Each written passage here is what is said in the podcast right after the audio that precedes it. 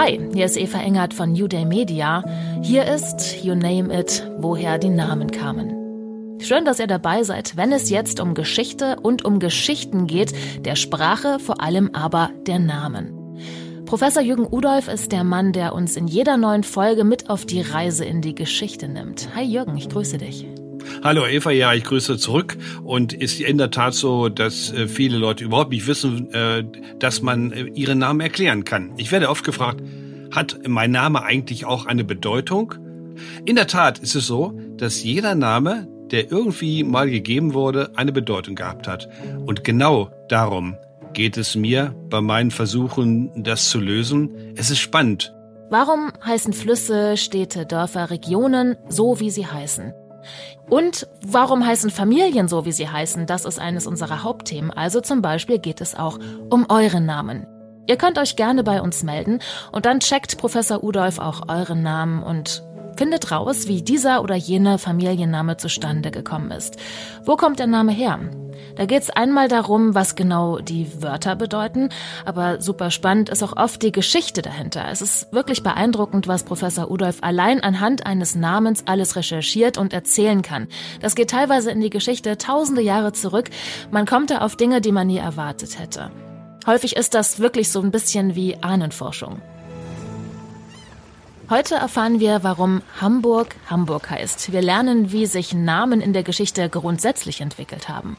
Und wir erfahren, wie Professor Udolf das Rätsel um den Rattenfänger von Hameln gelöst hat. Wie viel Wahrheit steckt hinter der Geschichte des Rattenfängers, der die Kinder aus Hameln gelockt haben soll? Kleiner Spoiler. Da ist mehr Wahrheit drin, als wir vielleicht gedacht haben. Bevor wir jetzt hier ans Eingemachte gehen, müssen wir einmal kurz klären, was macht ein Namensforscher eigentlich? Was kann, muss der können?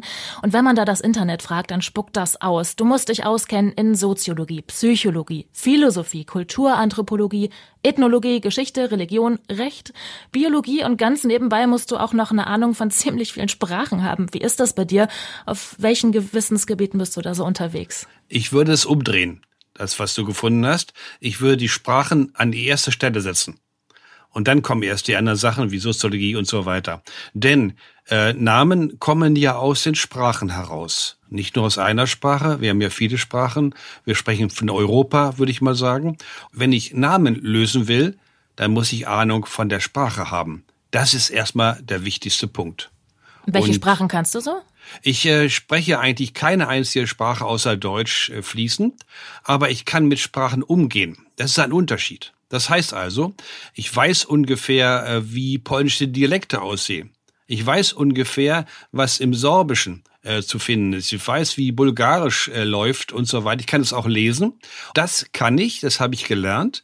Und mein Lebensweg und mein Studium vor allen Dingen war reiner Zufall, Eva, dass ich das also gelernt habe. Denn ich hatte keinen Plan, was ich mal werden würde. Ja, ich wollte gerade fragen, polnische Dialekte, das ist ja nichts, was man so antwortet, wenn man gefragt wird, und was willst du mal machen? Mhm. Damit kann man eigentlich auch, glaube ich, äh, nicht viel machen, wenn man es äh, so sieht. Äh, mich hat das einfach interessiert. Ähm, ich habe ein Studium begonnen aus Interesse und ein bisschen gehörte dazu die Herkunft meiner Familie, meiner Eltern aus Schlesien. Schlesien, jetzt Polnisch, früher Deutsch, war immer ein Grenzgebiet. Und dann lernte ich so ein paar polnische Wörter kennen. Aus dem Wortschatz meiner Eltern, die Deutsch sprachen.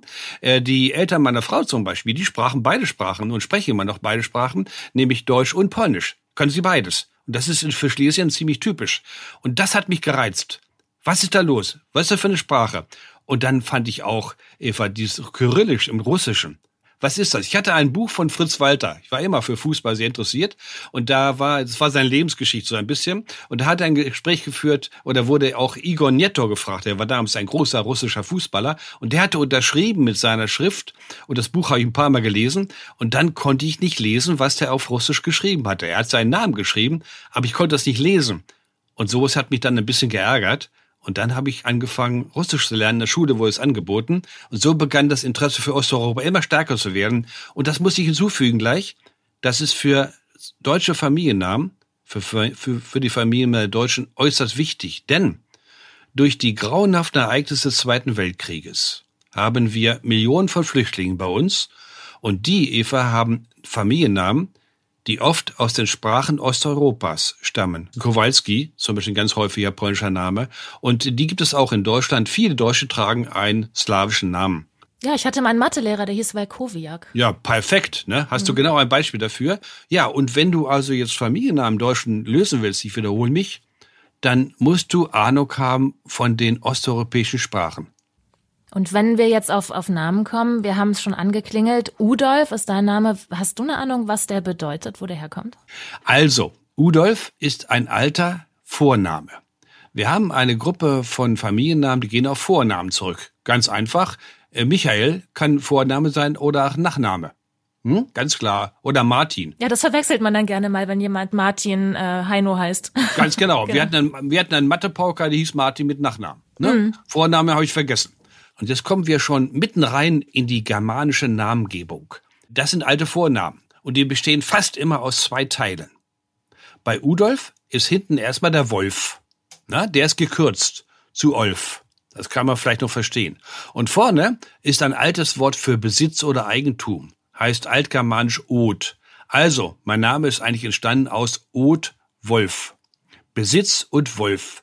Und da können wir gleich sagen, Besitzer des Wolfes? Ja. Hattest du einen Hund damals vielleicht? Ja, nee, du, du, versuchst, du versuchst genau das, was andere auch versuchen, nämlich ich versuchte einen Sinn hineinzulegen. Mhm. Jetzt kommt meine Antwort, das hat keinen Sinn. Und zwar ist Folgendes passiert. Wenn ein Germane einen Sohn bekommen hat, ich nenne den Germanen mal Hildebrand, da gibt es ein berühmtes Hildebrandslied, der kriegt einen Sohn Hildebrand. Jetzt, Eva, möchte er gerne, da es nur einen Namen gibt, wir hatten noch keine Nachnamen, die kommen jetzt später, möchte er gern, dass sein Sohn in dessen Namen an ihn selbst erinnert, an den Vater erinnert. Und er nennt seinen Sohn also Hadubrand. Nochmals, er heißt Hildebrand, sein Sohn nennt er Hadubrand. In dem nimmt er den zweiten Teil von seinem Namen, ja, und bildet daraus einen neuen Namen. Und damit wird klar, das ist mein Sohn. Das will er ausdrücken damit. Indem er das aber tut, indem er zum Beispiel den ersten Teil des äh, Namens austauscht, denkt er nicht daran, ob das eine sinnvolle Kombination ist. Ja, er denkt nicht dran, äh, sondern er möchte nur, das ist sein Hauptziel, er möchte, dass der Name seines Sohnes mit seinem in einer Verbindung steht. Das ist entscheidender. Und deswegen haben diese Namen oft keinen Sinn mehr. Ursprünglich hatten sie wahrscheinlich einen Sinn, diese beiden Namen kombiniert. Aber dann kam diese Methode der Namengebung und deswegen haben Hildebrand und Hadebrand, wenn du willst, keinen Sinn. Ja, beide heißen oft Kampf, ne? Kampf, Kampf oder Siegkampf oder wie bei mir Besitzwolf. Es ist ein Name, der keinen Sinn hat im Sinne. Aber jetzt kommt's noch. Dieser Name Udolf, von das reiner Zufall, der hat eine Geschichte. Mhm. Und zwar gehen wir nach Ravenna. Da ist Theoderich der Große begraben, König mhm. der Ostgoten. Und von ihm haben wir eine Biografie von Jordanes aus dem sechsten Jahrhundert. Der beschreibt das Leben von Theodorich dem Großen. Und er listet auf die Vorfahren von Theodorich dem Großen. Und jetzt kommt's. In der dritten oder vierten Generation erscheint dort ein Udolf. Und das ist vom Namen her dasselbe wie mein Name Udolf. Und damit sind wir etwa 1700 Jahre zurück, Eva. Das ist die Geschichte meines Namens, sofern wir, soweit wir zurückreichen können. Das ist irre. Hm? Wahnsinn. Dann gehen wir also im Laufe dieser Folgen mehrere hundert, vielleicht tausend Jahre zurück in die Geschichte, um rauszukriegen, wo unsere Namen herkommen. Das ja, ist äh, ganz ja. schön spannend. Ja, ganz schön spannend. Äh, könnte man bei Engert übrigens auch machen, wenn du willst. Hm? Hast du es gerade, kannst du es aus dem Ärmel schütteln? Äh, nicht schütteln, ich habe nachgesehen, natürlich muss ich ja. ja. Äh, äh, nach, aus dem Ärmel schütteln ist bei Namen schwierig. Also das läuft einfach nicht so einfach. Aber ich habe nachgesehen, dein Name ist gar nicht so selten. Es gibt ihn vor allen Dingen in Sachsen und in Hessen, Nordhessen. Da komme ich auch her. Also der, der Name, mein Vatername Perfekt. ist äh, der ist Sachse, genau. Und dein Name ist fast genauso alt wie meiner. Denn die Grundform deines Namens ist ein Ingo-Hart. Ink und Hart. Mhm. Ja? ja? Hart heißt kernig kräftig. Und ah, ja, hm. ja, super, okay. ja, Vorsicht, wir sprechen über deinen Vorfahren, nicht mehr über dich. Ne? Hm? Der hat das doch bestimmt vererbt. Äh, ja, das ist so eine Frage, ob die Gene immer durchhalten. Da, ja. bin, ich nicht, da bin ich nicht ganz sicher. Aber Inke spannend, denn wir haben, kennen eine germanische Götterfamilie, die, eine germanische Götterfamilie, die hat Ink in ihrem Namen. Und das ist, äh, wird zurückgeführt auf den Namen einer germanischen Gottheit Ingvi. Und damit, äh, liefer Eva, Eva ist dein Name mindestens genauso alt wie meiner.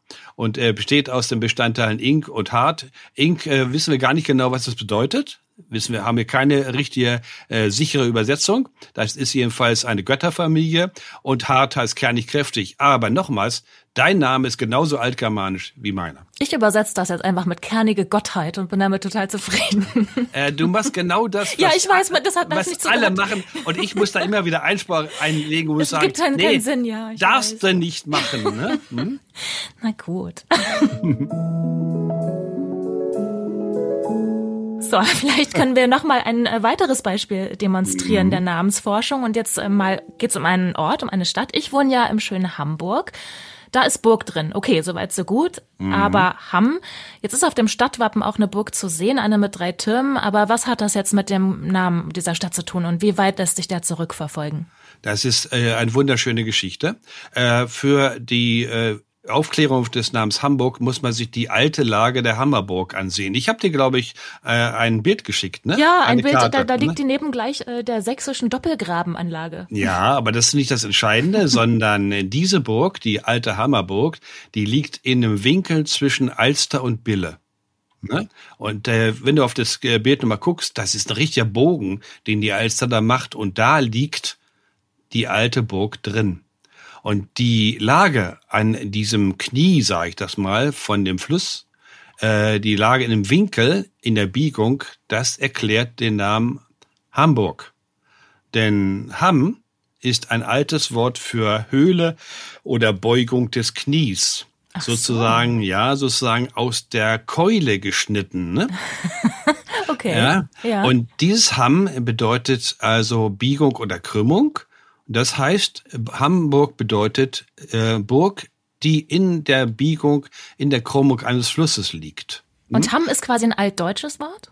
Äh, das kann man sagen sogar germanisch, weil es auch in englischen Ortsnamen und Englisch äh, Sprache ist ja auch eine germanische Sprache, weil es dort auch eine etliche Ortsnamen gibt, die genauso liegen, ne? genauso in den Winkeln und Biegungen von Flüssen. Äh, gibt es einen Aufsatz von einer englischen Sprachforscherin, ja, das ist wunderschön mit Karten gezeigt. Und wir haben also diese Erklärung, Biegung, Krümmung, germanisches Wort, also noch älter als Deutsch. Und das haben wir dann auch in verschiedenen anderen äh, Ortsnamen. Wir haben Hamm in Westfalen, hast du vielleicht auch schon mal gehört. Ne? Und wir haben bei Hildesheim, ich bin da aufgewachsen, Hohenhameln. Ja. Und natürlich haben wir Hameln, an, das Hameln liegt nämlich an der Hamel. Das ist ein Nebenfluss der Weser und da macht die Hamel eine Biegung, dort wo Hamel liegt, verständlich, ja. Mhm. Und es gibt auch Hemeln an der Weser, was ebenfalls auf diese alte Bezeichnung oder ja, für die alte Bezeichnung für Biegung oder Kurve sozusagen hinweist. Und das ist also dann die Erklärung für diese Ortsnamen und dazu gehört auch Hamburg. Hm? Ja, guck mal, was wir schon gelernt haben jetzt in der kurzen Zeit. Hamm äh, aus der Keule geschnitten sozusagen. Wenn Ja. wir da schon sind, bei, bei Hamm, Hameln, da hast du ja auch noch eine Spitzengeschichte auf Lager zum Rattenfänger von Hameln. Ja, das ist äh, in der Tat eine äh, ganz, ganz irre Geschichte und äh, ich bin eigentlich dadurch auch zum Radio gekommen. Ich hatte früher ke- kein, kein Radio gemacht und so. Und äh, zwar hat das mit Göttingen zu tun. Ich muss, sollten vielleicht hinzufügen, dass ich äh, lange schon in Göttingen bin oder in der Nähe, äh, auch da studiert habe und dort auch dann Assistent war an einem Seminar. Und dann habe ich äh, angefangen, mich für Namen zu interessieren. Schon früh für Flussnamen, da kommen wir sicher noch drauf. Und dann irgendwann auch mal für Ortsnamen. Und dann habe ich irgendwann die Idee gehabt, weil ich merkte, die niedersächsischen Ortsnamen sind eigentlich gar nicht richtig behandelt. Große Lücken drin. Und dann habe ich angefangen, äh, jedes Semester eine Übung zu machen über die Ortsnamen von Niedersachsen. Und dann äh, kamen wir irgendwann mal zu Hamel-Pyrmont, ne? Kreis Hamel-Pyrmont. Und dann stieß ich auf Aufsätze. Nicht von mir, sondern von anderen, die gesagt haben, die ausgeführt haben, dass es von Hameln ähm, eine Auswanderung gegeben hat in Richtung Osten. Und es ga- gibt, äh, es gab damals schon Aufsätze, die gesagt haben, das Ganze könnte was mit dem Rattenfänger von Hameln zu tun haben. Diese Sage, ne? Der Jetzt- Mensch jetzt- mit der Flöte, Ja. der da ähm, ja Ratten oder Kinder, weiß ich gar nicht mehr, aus der Stadt rauslockt. Ich Ja, glaube, das- so eine Rattenplage löst er, indem er dann Flöte spielt oder so. Es gibt Ja. jeden Fall Bilder von dem. Ja, mit- klar. Ja. Also die Geschichte ist die, er, er wurde betrogen. Ne, von der, jedenfalls so läuft die Sage. Ne? Er wurde betrogen von den äh, Herrschenden in Hamel. Die hatten in Hamel herrschte nämlich eine große Rattenplage. Mhm. Und äh, keiner konnte helfen und er kam dann mit seiner Flöte und sagte zu den Stadtoberen, also ich helfe euch. Ne? Mhm. Ich flöte und dann sind die Ratten, was, was kriege ich dafür? Und dann haben sie ihm einen bestimmten Betrag versprochen. Kriegst du, wenn du es machst, er flötet und die Ratten ersaufen alle in der Weser. Hm? Ja. Okay, dann geht er hin zur Stadt und sagt, so, wie ist das mit meinem Geld, ne? Und da haben die Folgendes gesagt. Ach nee, weißt Pustekuchen. du. Ja, Pustekuchen. Die Ratten sind weg, jetzt kriegst nix. War die Zahlungsmoral damals schon nicht so gut? Äh, ist ja sehr unterschiedlich, je nach, je nach Person. Ja, das kann man auch so sehen. Ja, was richtige Bemerkung von dir, ja, die Zahlungsmoral der Hamelner Oberen war nicht, ist natürlich eine Sage, aber schöne Geschichte, ne? Mhm. So. Aber jetzt kommt die Rache, ne? Hm? Mhm. Er flötet nochmal. Und was passiert dann? Dann folgen ihm die Kinder aus der Stadt raus. Wie Verkaufen viele? die auch? Um Himmels Willen, das weiß ich nicht. Nein, wie viele? Kein, ha, es gibt eine Geschichte, wo es 134, glaube ich, waren, Aha. etwa in der Richtung. Ne? So, er flötet und er führt die Kinder aus der Stadt nicht in die Weser, aber Eva, diese Kinder wurden nie wieder gesehen. Hm. Da gibt es äh, immer schon, äh, gab es immer schon verschiedene Überlegungen, woher kommt diese Geschichte. Und da gibt es so Thesen, die einen sagen, Kinderkreuzzug gab es mal, ne? Da, mhm. äh, die Christen wollten dann das heilige Land Jerusalem, Jerusalem und so äh, äh, von, von äh, dem Islam befreien und christlich wieder machen. Da gab es äh, Kreuzzüge, man hat sogar einmal Kinder auf den Kreuzzug geschickt in der Tat. Dann mhm. äh, wurde von der Pest gesprochen, die die Kinder vernichtet hätte. Dann Passt ja auch mit Ratten zusammen, ja. Ja, natürlich. Dann gab es Hinweise auf eine Schlacht bei Seedemünde, äh, wo die Kinder vielleicht äh, jüngere Erwachsene waren, die dann also umgekommen sind und so weiter und so fort. Und ganz früh gab es auch folgende These. Dahinter steckt die deutsche Ostsiedlung. Dazu muss man jetzt wieder ein bisschen Geschichte machen. Also mhm. Namen ohne Geschichte geht fast nicht. Zum Glück hm? kennst du dich aus. Äh, hat man gelernt und lernt man. Gut, wie, äh, was war da los in Deutschland? Äh, wir hatten eine äh, fast ganz Ostdeutschland, also das ist ganz irre, Eva, die Grenze, die Grenze zwischen DDR und Bundesrepublik markiert mhm. fast genau die Grenze von vor 1000 Jahren, und zwar die ehemals slawische Besiedlung Deutschland. Wir haben slawische Besiedlung gehabt in Deutschland. Die deckt sich fast äh, ganz genau mit der Grenze zwischen DDR und Bundesrepublik Deutschland. Das ist ein reiner Zufall, Wahnsinn. aber, aber hochinteressant, ja. ja. Also kannst du dir vorstellen, das, was DDR-Gebiet äh, gewesen ist und heute so, äh, Deutsch, Teil Deutschlands ist, war früher slawisch besiedelt. Mhm. Und zwar ab dem siebten, achten Jahrhundert. Überall. Und da können wir doch sehen, wir haben slawische Ortsnamen. Jede Menge. Ne? Berlin, Dresden, äh, Chemnitz und so weiter. Haufenweise. So, ja. ne? Alles slawische Namen. Okay, so, und da haben wir jetzt also eine slawische Besiedlung. Dann so ab dem 10., 11., 12. Jahrhundert äh, beginnt eine, äh, eine Eroberung, kann man sagen, eine, eine Kolonisierung oder eine Bewegung von deutschen Siedlern Richtung Osten. Und befördert wurde die durch eine Schlacht in Schleswig-Holstein. Äh, eine Schlacht, in der der dänische König gegen die norddeutschen Fürsten unterlag, sie verlor und damit wurde der dänische Einfluss auf ähm, Pommern zum Beispiel und auf Ostdeutschland zurückgedrängt und der Weg war frei für weitere deutsche Siedler. Es ist so, dass wir schätzen, anderthalb Millionen Menschen sind gewandert. Und das ist natürlich eine Geschichte. Ne? Ja. Die verlassen also ihren Ort. Ne? Verlassen ihren Ort und suchen, ja, ein neues Glück, ein neues Leben. Und die Geschichte lief so. Die Herrschenden damals in Ostmitteleuropa, die haben ganz gerne deutsche Siedler in ihr Land gerufen. Äh, deutsche Siedler, Handwerker, Bauern galten als geschickt und so weiter. Und sie wurden gern angesiedelt in Pommern, in Schlesien und so weiter. Und äh, durch die Niederlage der Dänen, jetzt wurde der Weg frei. Und da mhm. gab es also eine große Bewegung Richtung Osten und, und die wurde gelegentlich auch äh, geleitet von sogenannten Lokatoren. Das waren von den Herrschern eingesetzte äh, Leute, die im Grunde den ähm, Landsuchenden zeigten, wo es lang geht. Ne? Sie sind so. mit ihm oft mitgegangen, wie so ein Treck im wilden Westen. Kannst du Bitte dir hier vorstellen, entlang, ne? hier ist noch ein, eine Parzelle frei. Richtig, ganz genau, so ungefähr. Und äh, das Irre war und das äh, Interessante für die jungen Leute, äh, die dann nach, nach Osten gegangen sind, war, ihnen wurde ein Stück Land versprochen. Mhm. Eva, du musst es so vorstellen. Da ist eine Familie mit, mit acht Kindern. War ja früher manchmal so. Und die haben einen Hof. Und wer erbt den Hof? Nur der Älteste.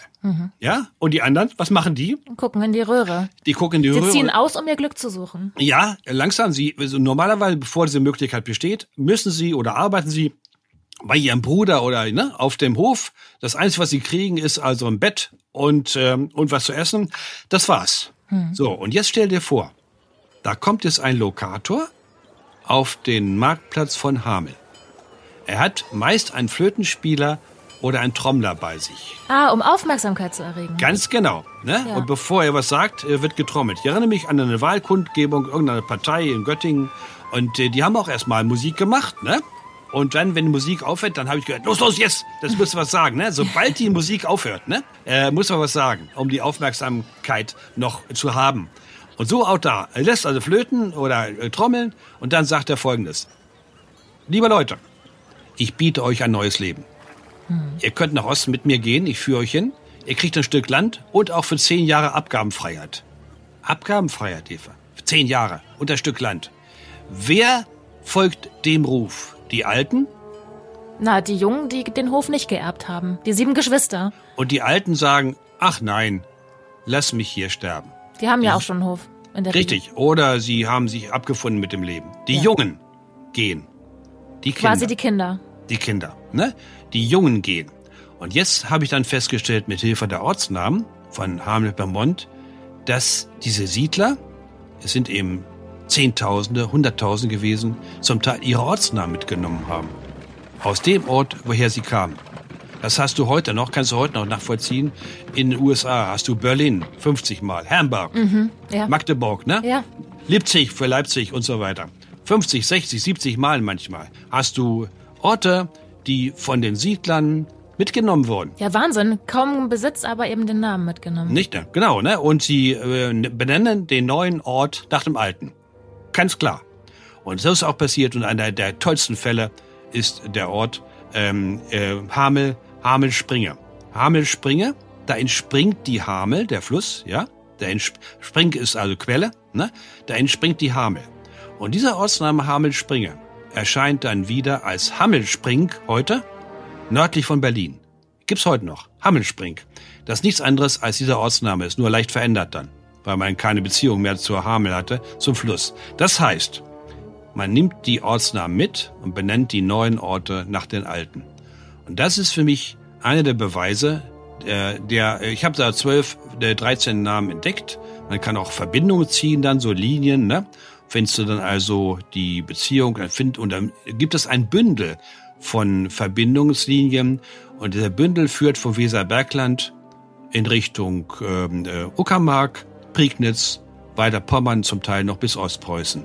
Das ist nichts anderes als die Markierung der Wanderungsbewegung der Siedler Richtung Osten. Ja, also der Rattenfänger von Hameln ist eigentlich eine Siedlungsgeschichte. Richtig? Und noch nicht alles. Denn in dem Ortsnamen Hameln, das habe ich erst später entdeckt, steckt noch was ganz Irres, Eva. Nämlich die Geschichte mit den Ratten. Die steckt im Ortsnamen. Warum? Pass auf. Hameln, der Ort, hieß jahrhundertelang nicht Hameln, sondern Quernhameln. Können wir in Urkunden haufenweise lesen. Der Ort hieß Quernhameln.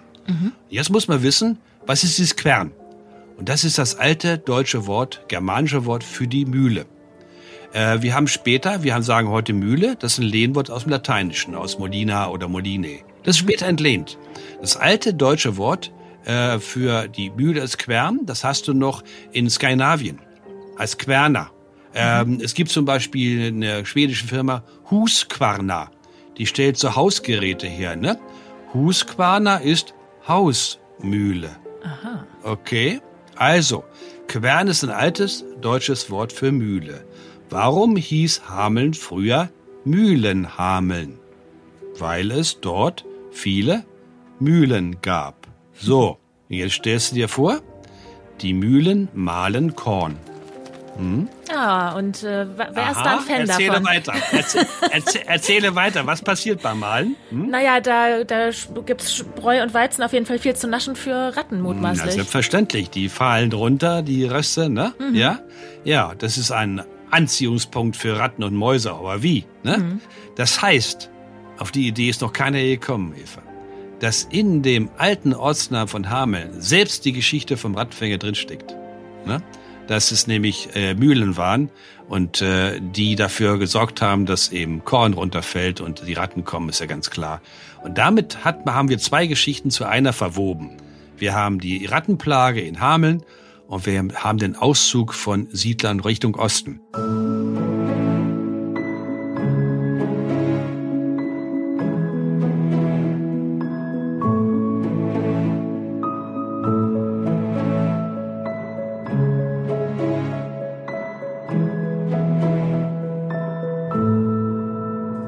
Könntest du bei Scholz vielleicht drauf kommen, was da drin steckt? Eieiei. Eieiei. Ah, ich habe ich hab, ich hab extra nicht nach Laschet gefragt. Das ist nämlich schwierig, ja? ich glaube, das da heben wir uns aber mal auf für eine der kommenden Folgen. Perfekt, gut, können wir gerne machen, ja. äh, vielleicht sollten wir noch etwas erzählen. Ich glaube, am Anfang äh, hast du schon mal gefragt, wie bin ich überhaupt dazu gekommen, mich für Namen zu interessieren? Hm. Ich habe ja gesagt, dass am Anfang war das ja gar nicht so, ne? Hm?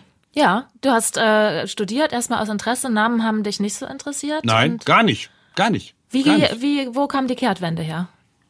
Die Kehrtwende passierte am 20. Januar 1970. Oh, das ähm, weißt du noch auf den Tag genau. Das ist eine, war der, das hat mein Leben geändert. Oh. Der Tag hat mein Leben geändert.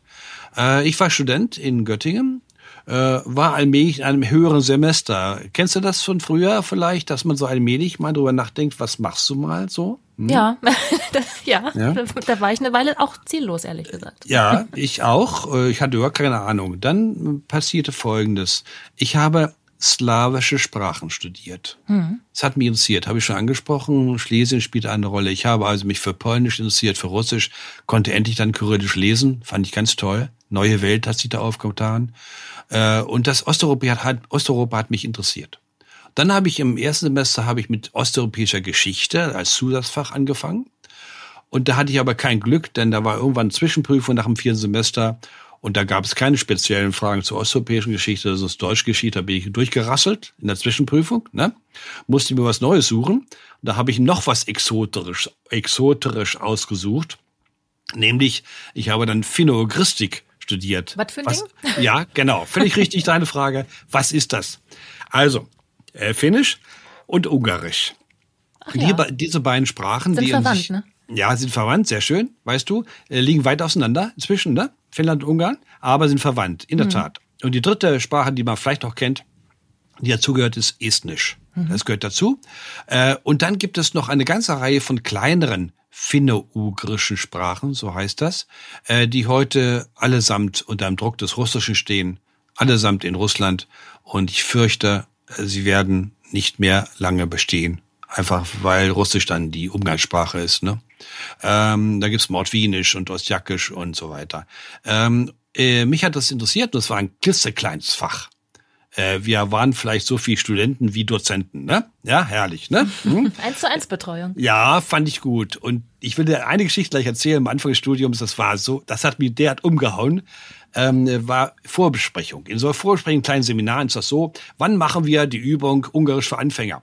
Und da jeder hat so seinen Plan, nicht? Wir kommen ja aus verschiedenen Fächern. Und dann wurde ausge, ausgerufen sozusagen, äh, Dienstag acht bis zwölf oder so, acht bis zehn oder so, ne? Und mhm. da hat man also gesucht. Und dann äh, hab ich, war ich, also äh, habe ich angemeldet für Finnisch und Ungarisch Anfängerkurs und so. Und als die Besprechung zu Ende war, spricht mich ein Dozent an. Kannst du das vorstellen, Eva? Ja? Kurz nachher spricht mich ein Dozent an. Ja, nie vergessen. Und äh, Gunther Stieper. Und sagt, Herr Rudolf, ich habe gemerkt, Sie studieren Slavistik. Mhm. Ich mache in diesem Semester ein Proseminar über finnisch-ugrische Lehnwörter in den slawischen Sprachen. Ich hatte das nicht registriert. Sehr speziell. Ja, sehr speziell. Ich hatte es nicht registriert. Und ähm, da sage ich, ja, das passt ja zu mir. Habe ich gemacht. Ich sagte eins, ich habe davon unheimlich profitiert. Wir werden später vielleicht noch mal kurz drauf kommen.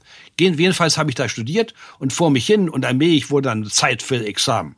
Ich habe also Slavistik und Finno-Ugristik und ein bisschen Indogermanistik gemacht. Das ist die Sprachegruppe, die wir versuchen, noch vor Germanisch und vor das Slawische setzen, ob da irgendwas mal gewesen ist. Die alten Flussnamen gehören dahin, komme später noch drauf. Und das habe ich dann äh, alles Mögliche gemacht und allmählich wurde es Zeit, dass ich mal Examen mache. Und dann hatten wir eine Slavistik-Professorin, äh, die ein bisschen schwierig war. Die Einzelheiten will ich jetzt nicht erzählen. Sie kriegte dann einen Ruf nach Saarbrücken und wir standen da, mein Freund und ich damals, und wussten nicht, was wir machen sollten. Und in dem Moment spricht mit der damalige Assistent am Sprachwissenschaftlichen Seminar der Universität Göttingen, ähm, äh, Erich Neu, der leider schon lange verstorben ist, sprach mich an und sagte, Ulf, was wollen Sie machen? Ich sage, keine Ahnung.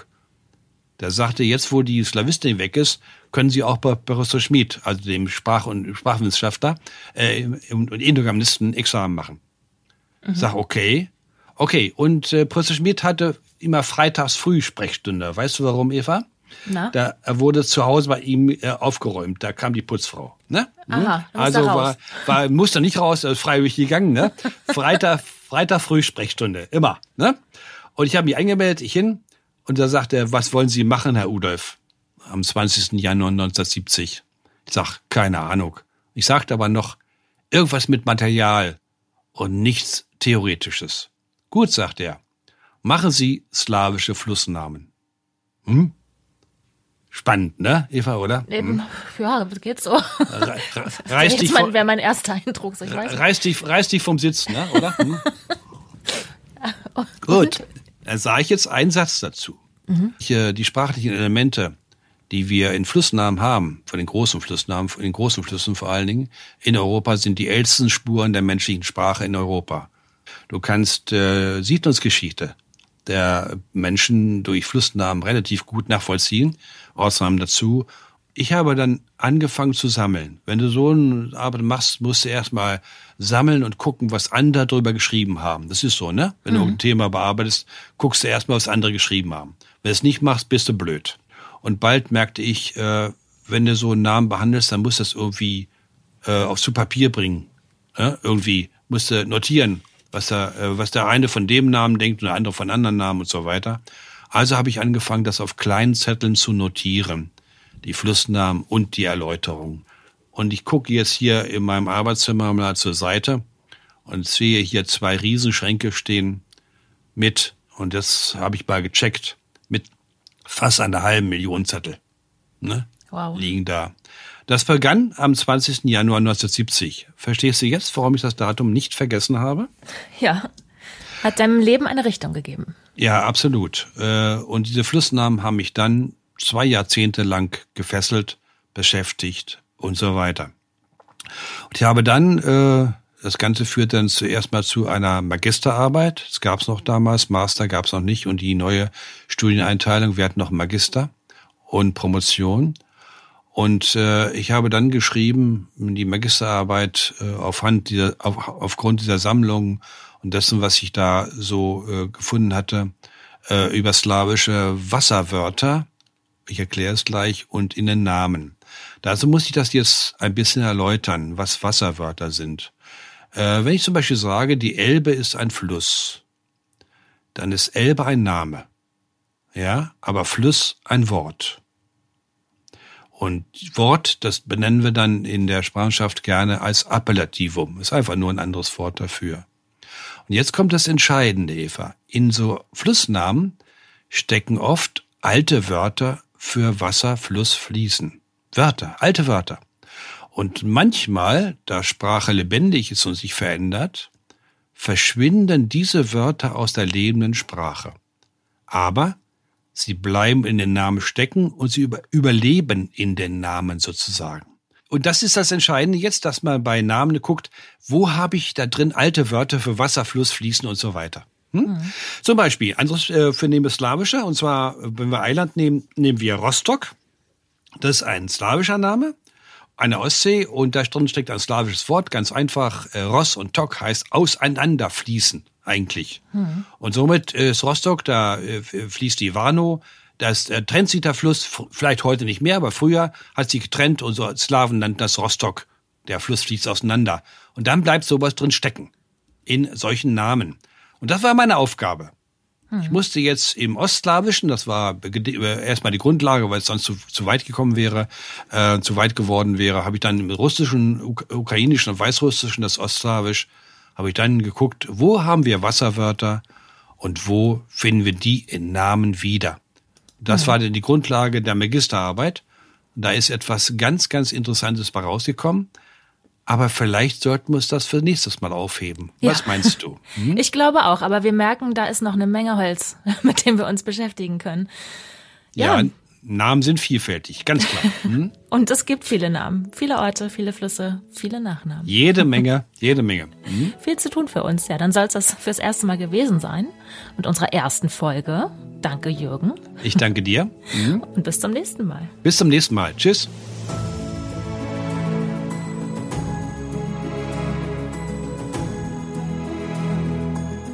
Schön, dass ihr dabei gewesen seid. Und in der nächsten Episode, da geht es dann wieder auf eine Zeitreise.